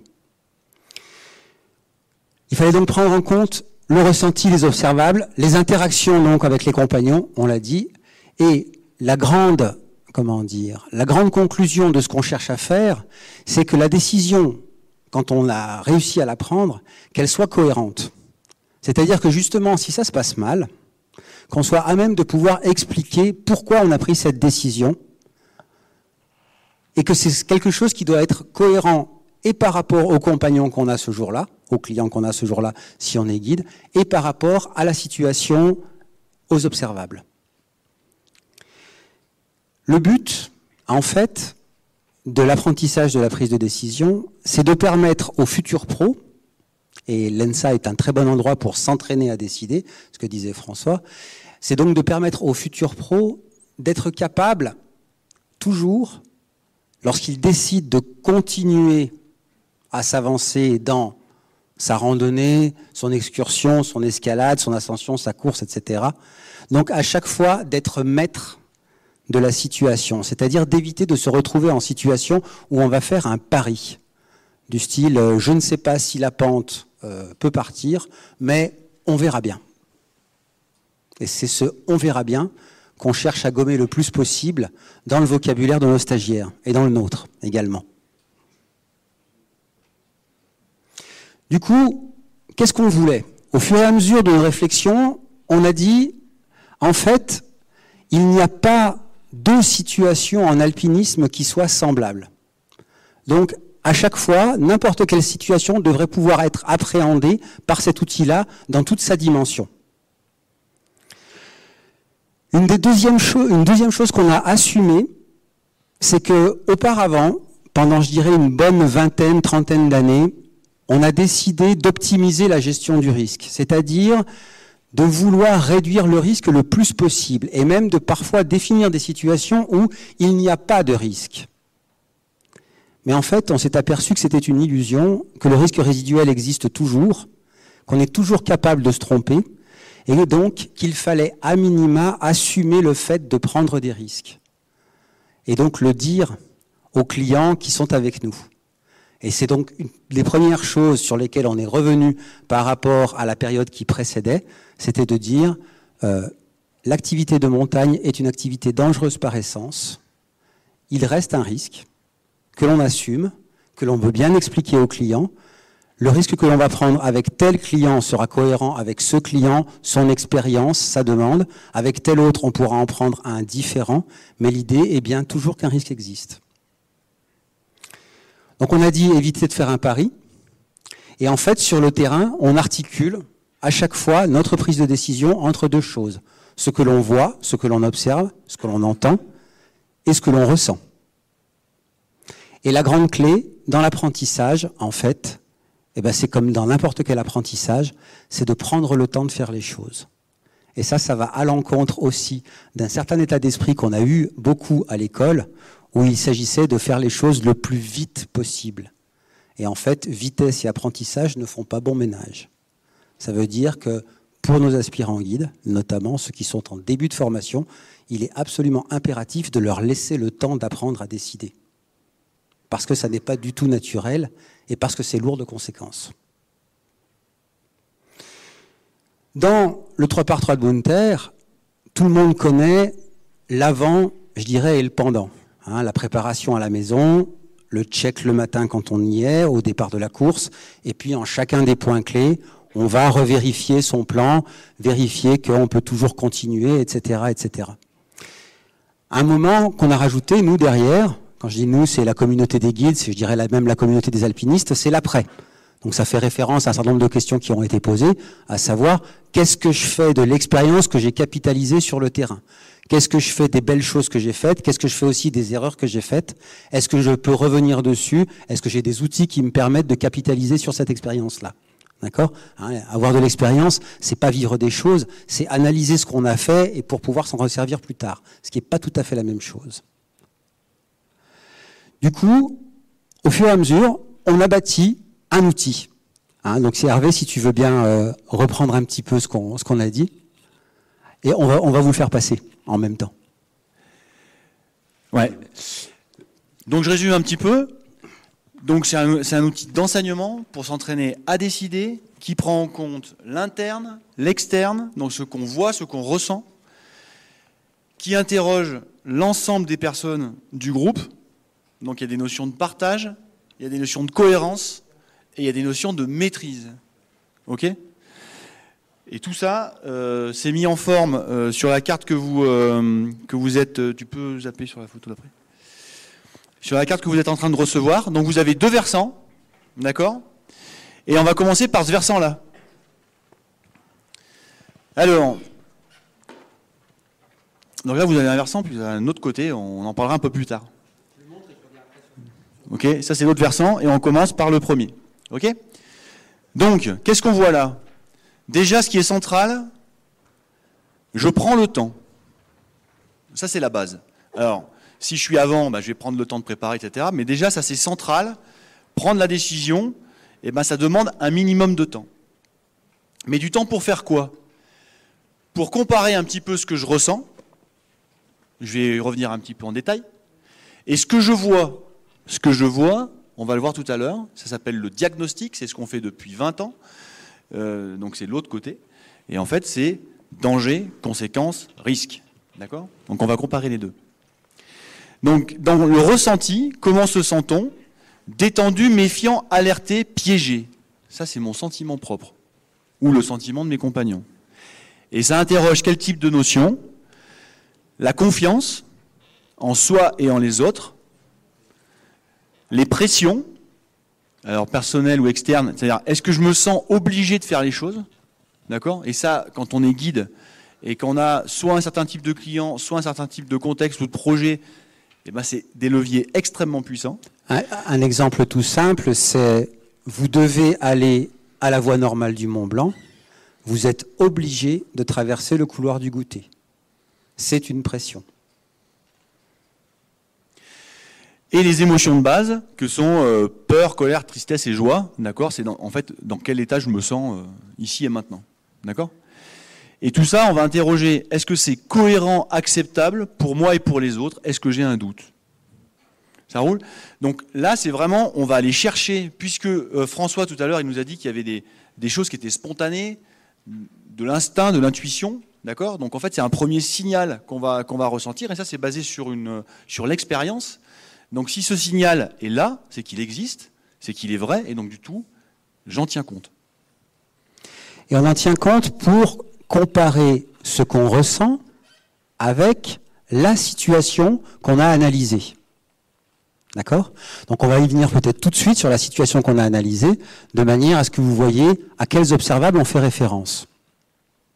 Alors, quand on parle dans une optique ingénierie de risque, euh, gérer le risque, on parle en fait de croiser les dangers potentiels avec leurs conséquences potentielles. Et en fait, c'est les dangers et les conséquences croisées qui créent le risque. D'accord? Au niveau des dangers, entre profs, on a repéré rapidement cinq grandes familles qui revenaient toujours dans nos discussions à partir du moment où on a essayé de classer les choses. Et parce qu'à un moment donné, pour faire un outil avec nos stagiaires, il faut bien arriver à quelque chose de palpable et sur lesquels les amener en priorité. Vous savez que ce qui distingue un expert d'un débutant, ce n'est pas tant le nombre d'informations qu'il peut prendre sur ce système-là, François disait 5 ou 6 maximum, mais c'est surtout la pertinence de ces canaux d'information qui va être importante. Or, à nous, il nous a semblé que les choses les plus importantes à chaque fois dans chaque situation étaient les cinq qui sont listés sur la gauche, à savoir le terrain, la météo, la fatigue l'aisance du groupe, la gestion du temps et la fréquentation du lieu. Le terrain, c'est quoi? Eh ben, c'est est-ce qu'il y a des chutes de pierre? Est-ce qu'il y a un dévissage possible? Ça, c'est rapport à ce qu'on a dit tout à l'heure. La chute concerne une majorité d'accidents. Est-ce qu'il y a d'autres dangers qui sont liés au terrain? Comme vous pouvez le voir, on a mis le petit cristal de la méthode cristal d'Alain Duclos. Ceux qui connaissent cette méthode sauront de quoi je parle. Ça, c'est les principaux indicateurs qui nous servent à évaluer un danger d'avalanche. La pente à plus de 30 degrés, les couches fragiles persistantes, les surcharges nouvelles, etc., etc. Et là, donc, ça, ça se situe entre le terrain et la météo. La météo, évidemment, il fait beau, il fait pas beau, il y a du vent, il n'y a pas de vent, il fait froid, il fait chaud, et ainsi de suite. la fatigue et l'aisance. C'est important de connaître dans son groupe euh, si un des participants, moi-même, je suis fatigué, ou euh, je, je, peux encore me plaindre, j'ai encore la force de me plaindre, ou j'ai même plus la force de me plaindre. D'accord? La gestion du temps, à savoir, est-ce que je suis à l'heure? Est-ce que je suis en avance? Est-ce que je suis en retard? Si je suis en avance, est-ce que je suis allé trop vite? Est-ce que du coup mes clients ils sont fatigués? Est-ce que ça a une importance ou est-ce que ça n'en a pas? À l'heure actuelle, on est au mois de janvier, la neige est froide, qu'on parte à 8h, à 9h, à 10h, c'est pas grave. Au mois de mars, ça va avoir une importance sensible et on sera à 10 minutes près pour ce qui est la pente, on va dire, à la bonne heure. La fréquentation, désert ou bondé, ça peut être un plus comme un moins. Si je fais la vallée blanche, je suis tout content qu'il y ait un groupe derrière moi.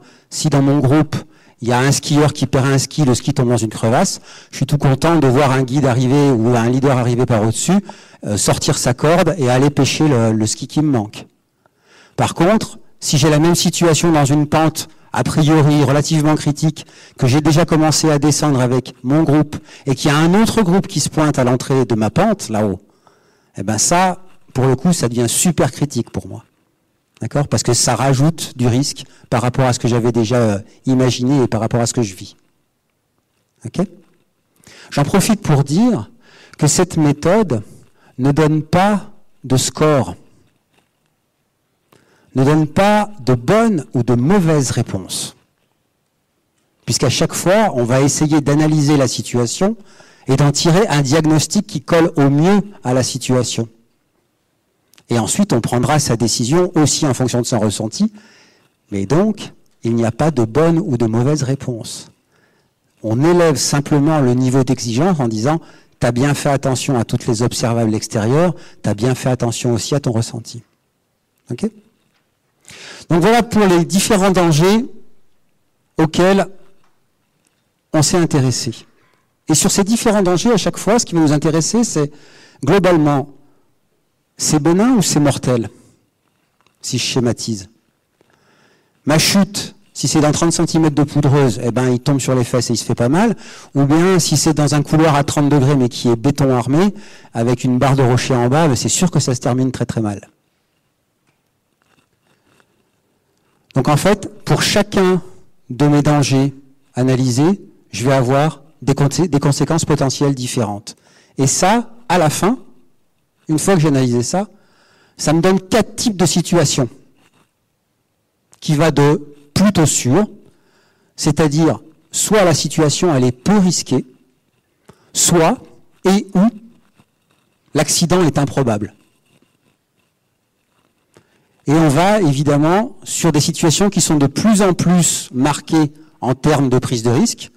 On passe par la situation qui est suspecte, c'est-à-dire qu'il y a un risque, mais qu'on peut éviter. On bien a analysé qu'il y a un risque, mais on peut facilement l'éviter. Ou bien, l'accident est peu probable. C'est-à-dire qu'on doit se confronter au risque, mais on a une bonne maîtrise de la situation, il y a peu de probabilité que ça se produise. À une situation qui est critique, à savoir que là, on ne peut pas échapper, c'est un risque ponctuel inévitable. la traversée du couloir du goûter fait partie de ce genre de situation. Si on doit aller au Mont Blanc, pas de problème, il faut juste traverser ces 50 mètres. Là, c'est la dernière situation, et ça, c'est ce qu'on ne veut pas voir arriver. C'est-à-dire que si le guide ou si le leader arrive à analyser une situation où globalement le risque est généralisé et inévitable, ben, on n'est plus dans la bonne case. Et donc, il faut tout faire pour éviter de se retrouver dans cette situation. Du coup, ici, j'ai déduit de mes observables une certaine criticité de la situation. Et donc, là maintenant, je peux commencer mon analyse. D'accord? Donc euh, on en est là. On a une criticité à droite. C'est la situation, ce que j'ai vu, ce que je peux pointer du doigt, ce que je peux montrer aux autres. Tu vois là-bas, la corniche, euh, là la pente, là le machin. D'accord? Donc ça, c'est vraiment quelque chose qu'on peut mutualiser, en fait. Ok? De l'autre côté, on a le ressenti, l'interne, euh, et puis, ben, ce qu'on demande là, c'est de dire bon, alors euh, entre les deux là, est-ce qu'il y a une grosse différence ou pas? Donc, euh, je peux très bien avoir la trouille et dire non, mais là, franchement, je le sens pas. Et donc, dans le cadre d'un apprentissage de la décision avec les stagiaires, on va dire mais pourquoi? Donc, montre-moi avec ton doigt les observables qui te permettent de dire que voilà. Donc, on cherche cette cohérence. Ensuite, on s'interroge sur les solutions pour me sentir en sécurité. Et là, il y a la voix, les interactions, il y a les déplacements et il y a la protection. D'accord? Donc, parfois, simplement en donnant une consigne, je vais augmenter le niveau de sécurité. Parfois, je n'ai pas le choix d'avoir autre chose que la voix. Euh, peut-être que ça va être en mettant un friend, d'accord? Ou simplement en se déplaçant d'une manière plus rapidement. Ça, c'est juste des thématiques à identifier pour travailler un petit peu sur le, terrain. Et ensuite, on propose bah, deux solutions. La première, c'est je poursuis parce que je pense avoir la maîtrise de la situation. Donc là, on, a bien pesé les mots. Donc il ne s'agit pas de justifier euh, ce qu'on fait, il s'agit d'être bien sûr que si on poursuit, c'est que c'est qu'on peut s'expliquer et qu'on peut garder la maîtrise de, la, situation, ou au moins on, le pense. Hein. Et je renonce car c'est la seule solution pour me sentir en sécurité. Alors en fait, quand on pense à toutes les situations à laquelle on a été confronté, etc., auxquelles on a été confronté, et le nombre de fois où on s'est dit bon, c'est passé. D'accord? Je pense que tous les pratiquants ici ont vécu au moins une fois dans leur vie une situation où on s'est dit ouais là quand même c'était un peu chaud. Et bien ça, on aimerait éviter. C'est-à-dire qu'à chaque fois, si je poursuis, si je m'engage dans le passage, j'estime que j'ai mis en, œuvre et j'ai mis en place un minimum de moyens pour me sentir, euh, pour avoir la maîtrise de, la situation. Donc voilà en gros euh, ce qu'on propose aujourd'hui en termes d'enseignement de, la, décision. Euh, ça c'est le versant principal. Le but c'est de, de plus s'en servir à la fin, mais c'est d'automatiser en fait ce processus qui consiste, je me, je me répète un petit peu, mais c'est pour résumer, de faire un diagnostic, ce qu'on fait depuis des années, mais aussi d'interroger ce que je ressens et, si je me, et comment je me, enfin, je me sens. Et ensuite, on va essayer de trouver la solution technique qui me paraît la plus cohérente ici et maintenant avec ces gens-là. Merci. Euh, sur les dangers, il y en a toujours que vous oubliez, c'est-à-dire ceux qui ne sont pas affichés. Euh, et puis sur les je ne sais plus. je trouve que la résolution est très subjective. Et de toute façon, elle ne peut pas être objective. Et donc, nous sommes des hommes, des humains. C'est très juste, et on est tout à fait d'accord avec ce que tu viens de dire. C'est-à-dire que on a longtemps pensé que gérer le risque, c'était une affaire de système expert. Par contre, ce qu'on sait, c'est que les émotions, la plupart du temps, président à nos prises de décision. Ce qu'on veut éviter, c'est de se retrouver dans des accidents très graves, multivictimes par exemple, où justement on n'a pas pris le temps d'interroger suffisamment soit son ressenti, soit la situation. On ne dit pas que cette méthode va permettre de ne plus avoir d'accidents. On dit juste que c'est une autre manière d'apprendre à décider. C'est-à-dire que pour la première fois à l'école, et je pense que là, il n'y a pas un prof qui me contredira, on laisse le temps aux stagiaires d'apprendre à décider. On ne sait pas si ça va marcher. Mais ce qui est certain, c'est que le système expert tel qu'il est vendu sur les méthodes probabilistes, etc., ça ne marche pas. Parce que ça n'est pas appliqué et pas applicable. Comme tu l'as dit, on est des hommes. D'autres questions? Oui, bonsoir et merci. Merci pour la nouvelle boîte à outils euh, qu'on mettra en application aussi vite que possible. Euh, moi, les plus grosses conneries que j'ai fait en montagne, heureusement sans, gravité, c'est quand j'étais complètement euh, pris par mon système 1. Euh, quand j'étais déjà dans ce que vous appelez le, piégé. Euh, et donc là, j'ai beau avoir toutes les boîtes à outils du monde, si je suis en mode piégé, j'irai automatiquement sur mode modin, je ne vais même pas réfléchir une seconde, et c'est là où j'ai fait des grosses bêtises, heureusement sans, gravité. Donc un peu ma question, donc je me suis mis par exemple sur mes skis, on fait beaucoup de ski de rando, euh, ben voilà, un petit peu des, alarmes, on a l'autocollant cristal, etc. sur les, les spatules pour essayer de se rappeler à, tout moment, mais voilà, euh, revient sur le système 2, fait, euh, prend, les, prend ce moment de prendre le temps pour décider. Le problème, c'est si on est vraiment piégé émotionnellement, on n'active aucun de ces systèmes. Donc, euh, c'est quoi votre truc peut-être pour juste euh, penser à prendre une seconde pour activer cette nouvelle boîte à outils que vous nous offrez aujourd'hui? Eh bien, eh bien là-dessus, je pense qu'il faut, euh, il faut miser sur les compagnons ou sur les clients. le compagnon, si je suis leader, il peut me servir de double check, à condition qu'on ait un minimum d'éducation sur ce qu'il faut voir ou euh, ce qu'il faut pointer du doigt, ou ce qu'il faut dire. Quelqu'un qui n'a aucune connaissance, il a quand même un cerveau, des émotions, enfin je veux dire, il vit les choses. Quoi. Et il peut très bien alerter le leader en disant, là moi, je le sens pas. D'accord. Mais du coup, rien qu'en posant cette question, en autorisant l'autre à s'exprimer de manière euh, un peu sincère, ça va permettre de refaire le diag pour s'expliquer en fait pour réaligner et se remettre dans la même histoire. Donc en fait, il y a la partie diagnostic, il y a la partie décision, mais il y a surtout la, partie les autres. Le premier item qu'on a mis dans les solutions, c'est les interactions. Ça veut dire la manière dont, que j'ai de m'adresser à l'autre dans un contexte à risque, en fait. Et donc, eh ben, il faut être un peu honnête. Et il faut être un peu sincère. Et il faut être un peu humble forcément. Puisque dire que j'ai peur, bah, c'est pas facile. OK? Et donc, nous, ce qu'on mise, c'est sur l'honnêteté des pratiquants, en disant que, bon, il y a un moment, ben, il faut se dire les choses. Si je suis en haut d'un couloir, que j'ai vu qu'il y a 42 neiges, il y a 42 pentes, et il n'y a pas de rocher pour se protéger, c'est critique. Le risque, l'accident, il est probable. C'est inévitable. Alors c'est ponctuel, ça fait que 100 mètres. Mais bon, autant se dire les choses. Soyons honnêtes. Donc c'est là-dessus qu'on mise en fait. Euh, non, juste, j'étais justement sur cette question-là des interactions. Parce que la méthode, elle est intéressante, hein, bien sûr, vous avez fait un super travail, bravo.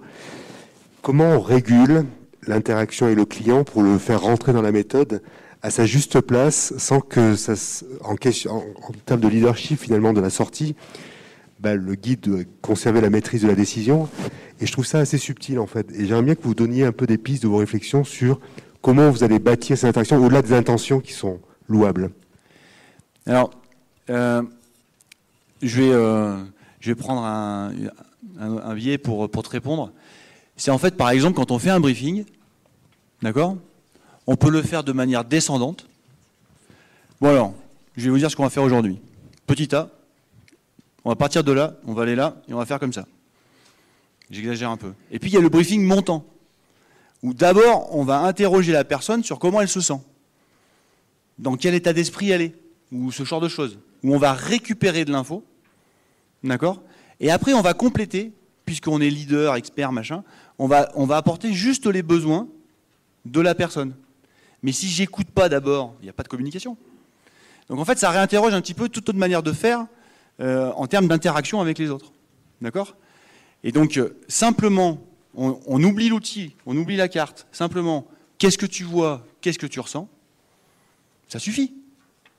C'est deux repères de base en disant bon, voilà, tu es devant une montagne, alors, qu'est-ce que tu as vu? Ah, ben, J'ai vu ça, j'ai vu ça. Bah, alors, tu vois, là, en fait, il faut voir ça parce que blablabla, etc. Et en fait, ça me sert à verbaliser les choses. Ça me sert à refaire tout ça. Et donc, du coup, nous, on pense que ça peut nous servir de double check. OK? C'est l'idée. Après, euh, on est au début, hein, donc euh, on a plein de choses à apprendre encore, notamment au niveau des émotions. On est pas bon. Alors, je voudrais juste intervenir pour dire qu'il y a plusieurs, enfin, à mon sens, il y a plusieurs cas de figure, suivant qu'on est euh, avec un seul client ou avec un groupe. Et la pression du groupe, c'est beaucoup plus subtil. Euh, tu parlais d'accord. Euh, moi, je parlerai aussi d'intelligence collective. Enfin, on emploie les mots qu'on veut.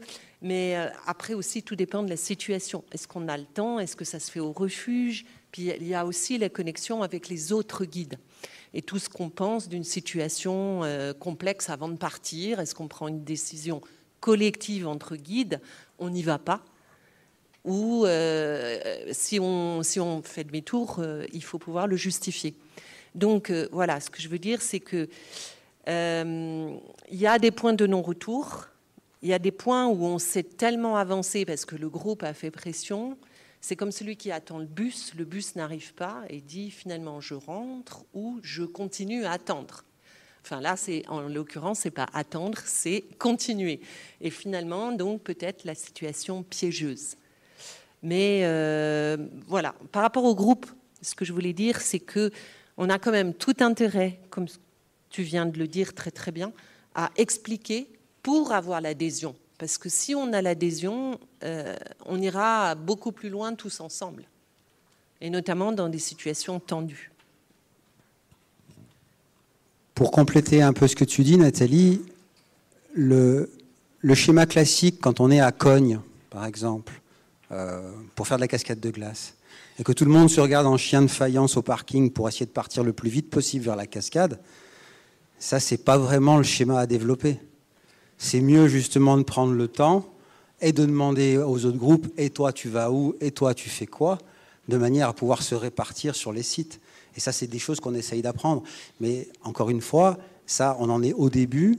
Et l'idée, justement, c'est de se dire, tiens, si on essayait à plusieurs de se partager la montagne et donc la décision pour avoir des situations plus saines.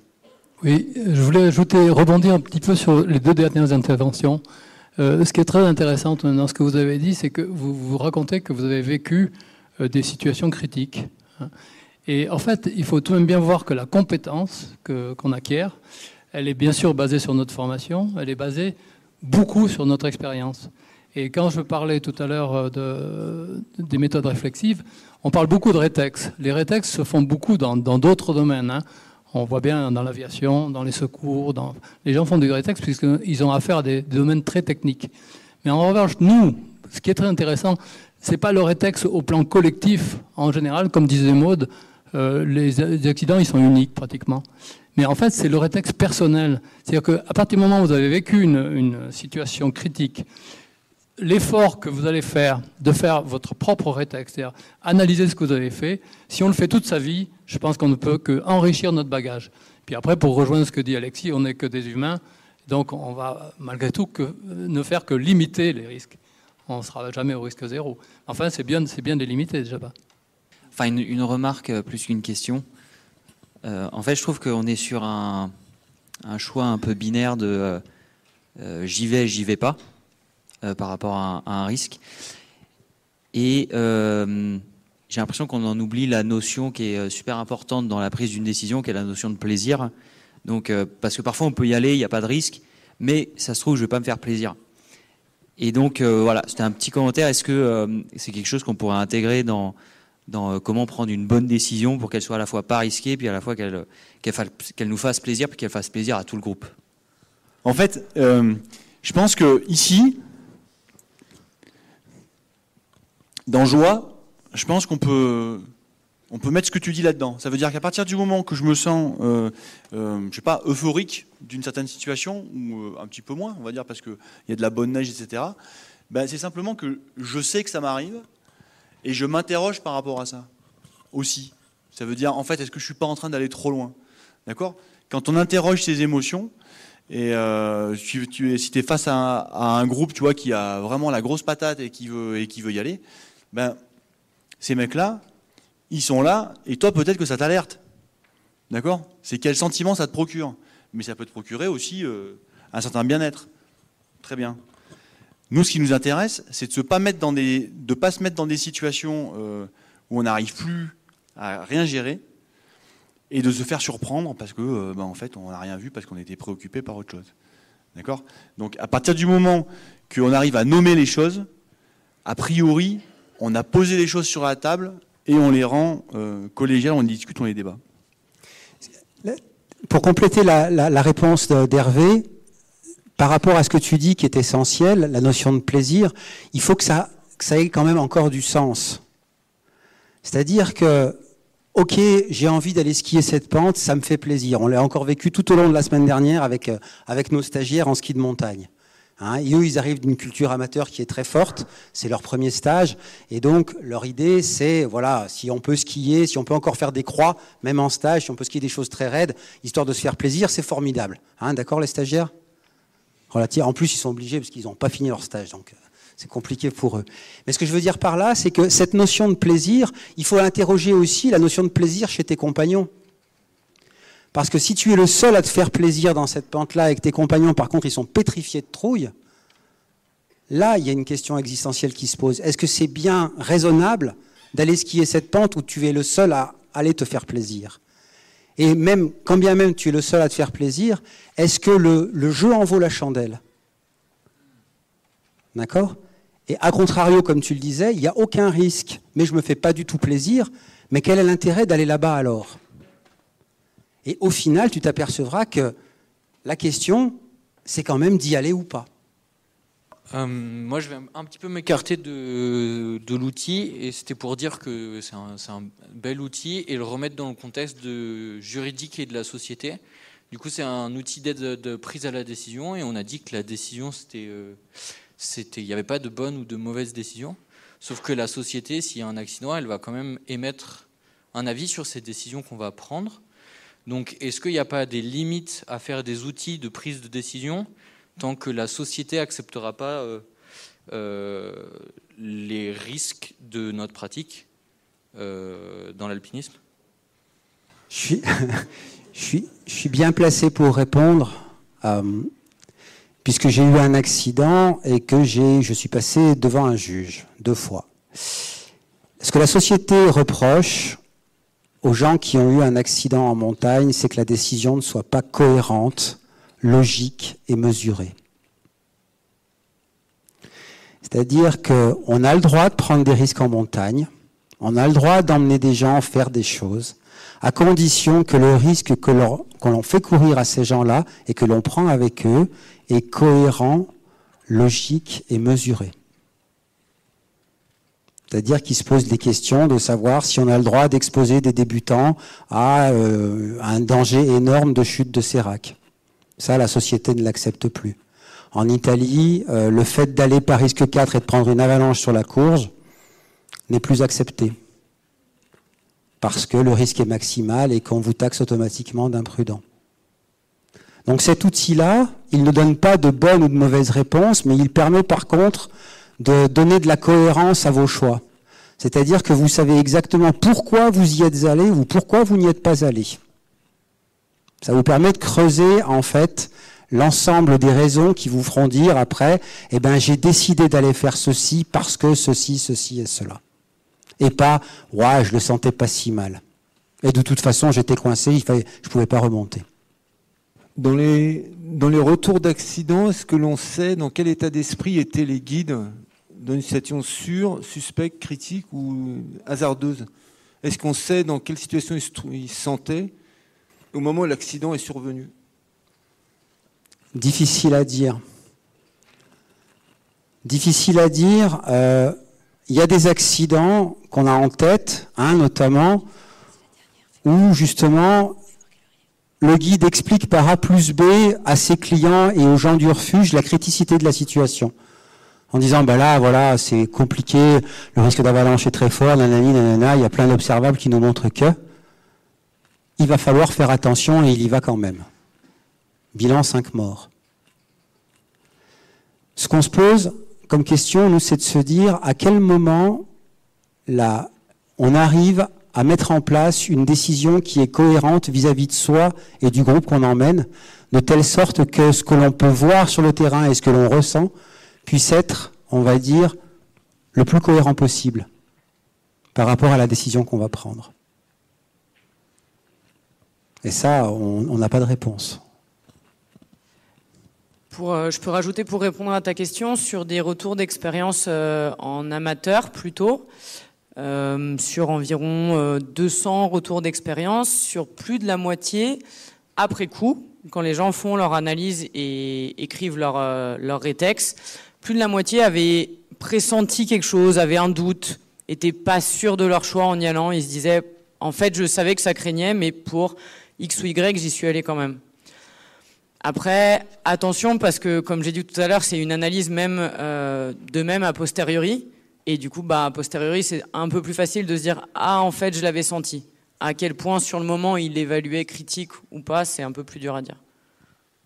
Je vais la faire courte du coup vu que c'est la dernière. On parle pas mal de systèmes coopératifs et euh, de tout ça au milieu du guide et des ressentis.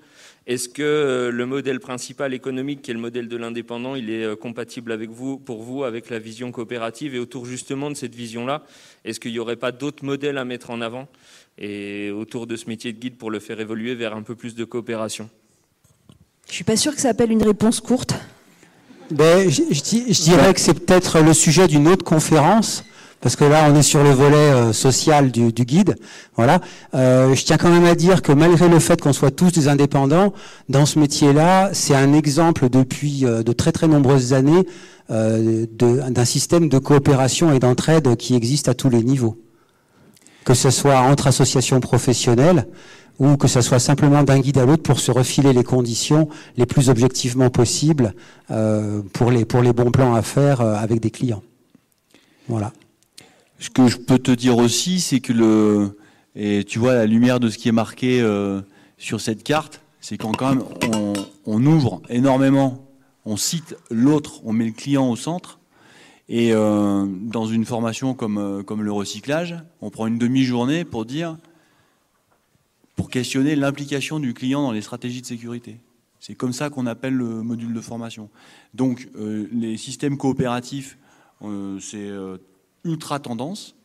Nous, ce qu'on voit là-dedans, c'est des opportunités pour augmenter la sécurité, et notamment euh, pour sécuriser un petit peu la, décision du guide par des, euh, justement par des, retours, par des double checks, d'accord? Comment je m'appuie sur mon client pour être plus performant dans la, dans la sécurité.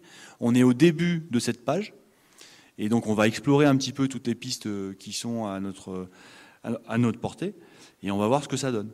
Mais en tout cas, c'est quelque chose, enfin le truc, il est clairement lancé, c'est marqué là, c'est dans, les, dans les contenus de formation.